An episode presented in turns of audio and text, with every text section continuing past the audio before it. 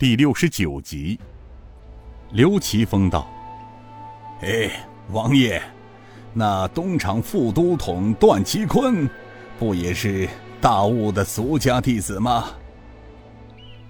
晋南王道：“是有这个说法，但是是真是假，本王也无从查起。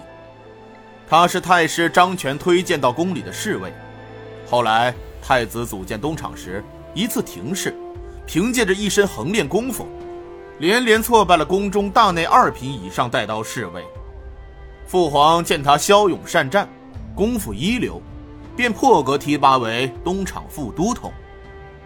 他说到这里，叹声道：“唉，父皇在养虎为患呐。”他扭过头来，拍着尹建平的肩膀道：“怎么样，小书童？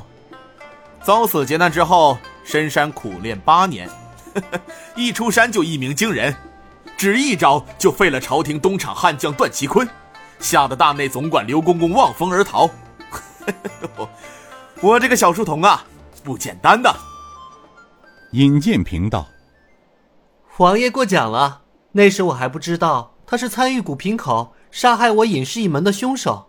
如果知道，我绝不会心慈手软，让他活着。”刘奇峰叹声道：“哎，朝中奸佞当道，残害忠良。王爷呀，老夫知道，你纵有治国安邦之才，但难免顾其左右，清除奸臣，振兴朝纲。如果当今若你父皇不下狠手，恐怕你晋王爷也是有心无力呀。”晋王道：“老爷子，这话说的在理呀。眼下虽然父皇年事渐高，但朝中之事心如明镜。本王出宫前，他老人家就给本王谕旨，让本王彻底肃清误国误民的奸党。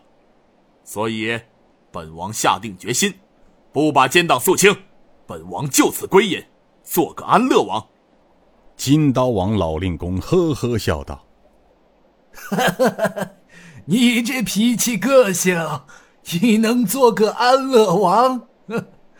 只怕哄得了别人，也哄不了你自己吧。不过说到这里，老夫还有一事未明。齐风啊，八年前尹少侠一家。”古平口遇害，老夫曾听说，除了东厂的侍卫参与，还有飞虎门的人也在其中。这是什么道理啊？按说咱们江湖正派人士，不与朝廷中人联手，与官府是井水不犯河水啊。刘奇峰沉吟道。据查，八年前晋江古平口那次谋杀，确实有飞虎门参与。不过，事后听说，飞虎门的九大煞神几日后反出了飞虎门，这其中恐怕另有隐情呢。然而，就在事后不久，飞虎门却在江湖中销声匿迹，不知所踪了。这几年。尹少侠的师傅郑老前辈一直在追查飞虎门参与古平口谋杀真相。尹建平听提及到恩师，便向刘奇峰问道：“刘老爷子可否知道平儿的恩师现在何处？”刘奇峰笑着道：“哈哈，平儿想念师傅了吧？目前，郑老前辈仙踪何处？”老夫也不知道，你师傅可是神龙见首不见尾呀。不过，平儿，老哥哥可以告诉你的是，他也知你平安出山了。这也是今日早间老哥哥才收到的消息。尹建平又不解的问道：“哎，怪了，平儿出山，知情的人没几个呀。”看着天真雅致的尹建平，众人都笑了。刘奇峰呵呵笑道：“哈哈哈，你师傅是谁呀？他可是统领江湖各大门派的残剑令主。当今江湖中，不论身在何处，只要发生事情，第二个知道的一定是你的恩师郑老前辈。”尹建平又追问道：“那第一个是谁呢？”刘奇峰哈哈大笑道。哈哈哈！哈当然是丐帮了。